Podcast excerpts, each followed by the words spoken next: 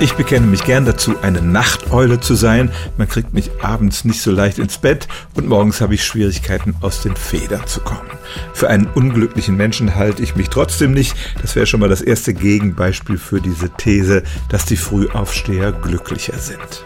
Man muss auch sagen, dass man die Menschheit nicht streng in diese zwei Gruppen einteilen kann. Die Mehrheit ist eigentlich eher ein Mischtyp. Aber es gibt tatsächlich Studien, die sagen, wenn man Persönlichkeitstests macht mit Frühaufstehern und Nachteulen, dann scheinen die Frühaufsteher tatsächlich etwas glücklicher zu sein. Die große Frage ist natürlich, warum ist das so? Die eine Erklärung ist tatsächlich, dass die Schlafgewohnheiten auf die Psyche wirken. Die meisten Nachteulen leben ja in einer Welt, in der von ihnen erwartet wird, dass sie morgens zur Arbeit oder zur Schule erscheinen, haben deshalb oft chronischen Schlafmangel und das schlägt natürlich auf die Psyche. Es könnte aber auch ganz andersrum sein, dass Menschen, die eine positivere Einstellung zum Leben haben und glücklicher sind, es morgens gar nicht erwarten können, aufzustehen und einen tollen neuen Tag zu beginnen und dann nach einem erfüllten Tag auch abends gerne früh ins Bett gehen.